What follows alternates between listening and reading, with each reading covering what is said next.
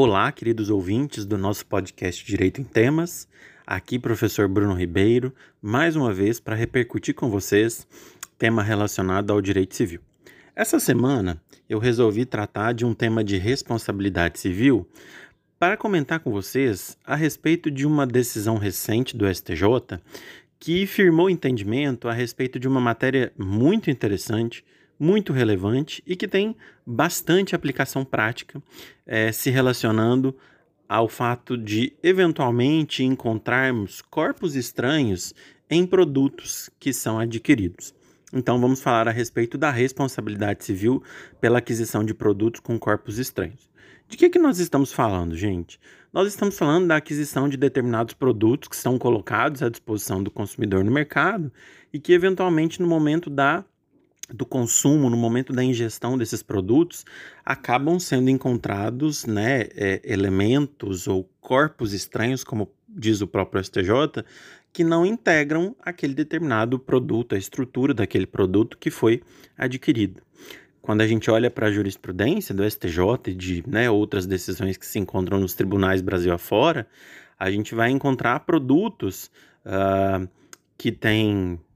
plástico dentro deles, que tem é, bichos, larvas, fios. Nós já tivemos um caso até bastante interessante, para não dizer bizarro, em que um consumidor adquiriu uma, uma lata de extrato de tomate e encontrou dentro dela um preservativo. Então vejam que situação bastante complicada e por isso a necessidade de analisar este tipo de situação, esse tipo de caso concreto à luz da responsabilidade civil. Primeiramente, a gente, para falar a respeito da responsabilidade civil nesses casos, a gente tem que retomar os nossos fundamentos da responsabilidade civil para se lembrar que a responsabilidade civil pelo nosso código ela pode ser classificada em responsabilidade contratual e responsabilidade extracontratual. A responsabilidade contratual é aquela fundada na violação de um dever contratual que tenha sido ajustado entre as partes em algum tipo de negócio, ou a responsabilidade extracontratual, que é aquela que deriva da violação de um dever jurídico pré-existente colocado pelo sistema, ou seja, algum tipo de norma, algum tipo de comando normativo já criado, já imposto pelo nosso sistema jurídico e que então todos nós, né, enquanto integrantes da sociedade e especialmente aqui nesse caso integrantes do mercado de consumo, somos obrigados a, a obedecer, a vislumbrar. E nesse caso específico, nós estamos né, tratando de uma responsabilidade civil uh, baseada na, na, nas hipóteses de responsabilidade extracontratual, porque uh, nós estamos falando de uma situação relacionada a relações de consumo. Então, quando eu eventualmente vou ao supermercado, enfim, vou a algum lugar e adquiro um produto, uh, eu me coloco na posição de consumidor, eu me classifico enquanto consumidor uh, e portanto, vai incidir nesta relação extracontratual, nesta relação de consumo, as normas do nosso CDC. Pois bem, quando a gente fala a respeito de relações de consumo, se a gente vai para o CDC, a gente tem que dar uma olhada muito atenta ao artigo 6, que fala dos direitos básicos do consumidor, e logo no inciso 1, nós já temos uh, um direito básico primordial das relações de consumo. Então, me permitam rapidamente ler o inciso 1 do artigo 6 do CDC, que diz que são direitos básicos do consumidor a proteção da vida, saúde e segurança contra os riscos provocados por práticas no fornecimento de produtos e serviços considerados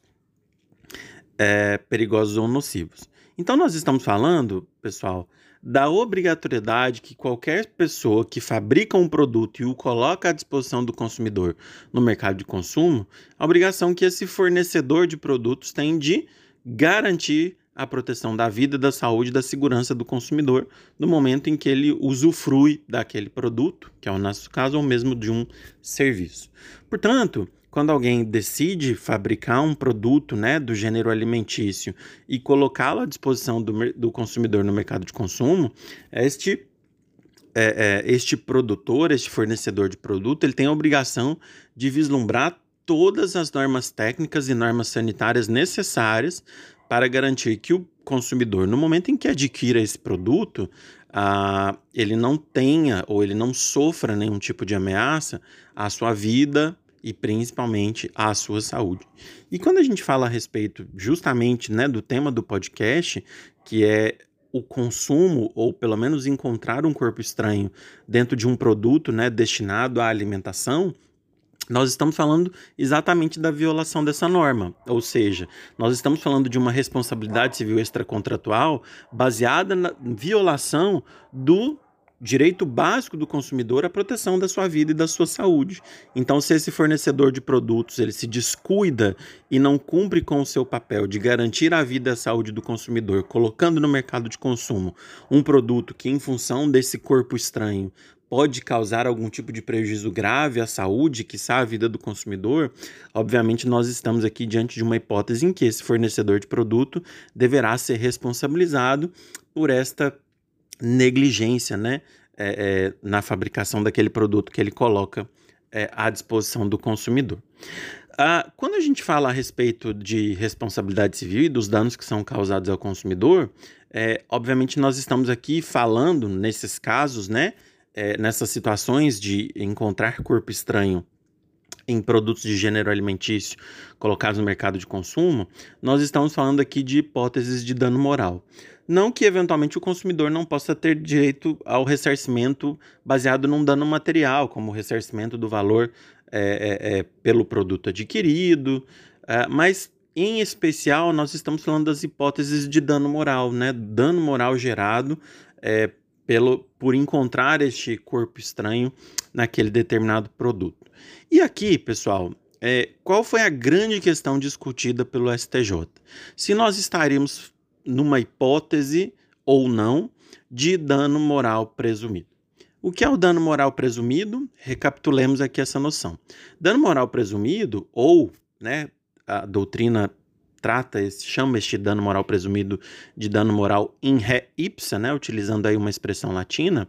é, representa aquela hipótese é, em que não há a necessidade de comprovação efetiva do dano moral sofrido, experimentado pela vítima do dano, nesse caso pelo consumidor.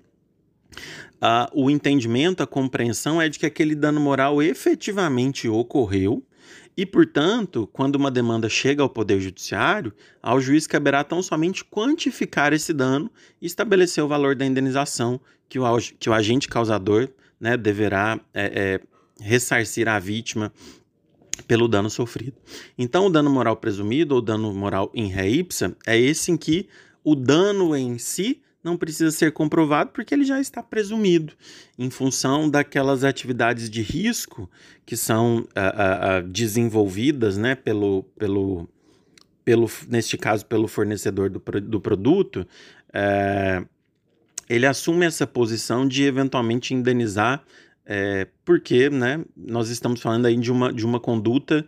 eh, que vai atingir injustamente certos aspectos da, da, da dignidade humana. Então, nesse caso específico, nós estamos falando de um dano moral presumido. Nós temos vários casos na jurisprudência, no repertório de jurisprudência do Brasil, em que nós temos situações de dano moral presumido. Acho que o mais comum que eu posso comentar com vocês é o caso da negativação, da negativação indevida.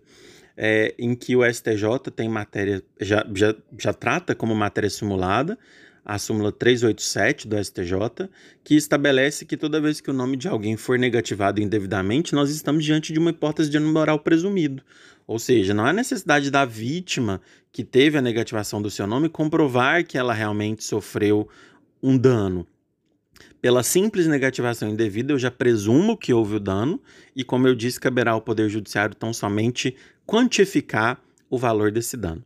E em matéria de corpo estranho, né, em produtos de gênero alimentício, essa discussão já existia no STJ há algum tempo, né? Vários casos chegaram ao conhecimento do STJ para tratar dessa matéria, e a grande, a, a grande discussão que se tinha era se nesse caso nós estaríamos diante de um dano moral presumido ou da necessidade de demonstrar a existência do dano moral para que o juiz então é, tivesse que quantificar esse dano. E então, a decisão mais recente do STJ advém do RESP 1.899.304, Repetindo, recurso especial 1.899.304, que foi julgado sob a relatoria da ministra Nancy Andrighi, uh, essa decisão é de outubro uh, deste ano, em que houve o reconhecimento uh, de que estamos diante de um dano moral presumido, ou seja, quem eventualmente encontrar um corpo estranho em algum produto do gênero alimentício tem direito a ser ressarcido pelo dano moral sofrido,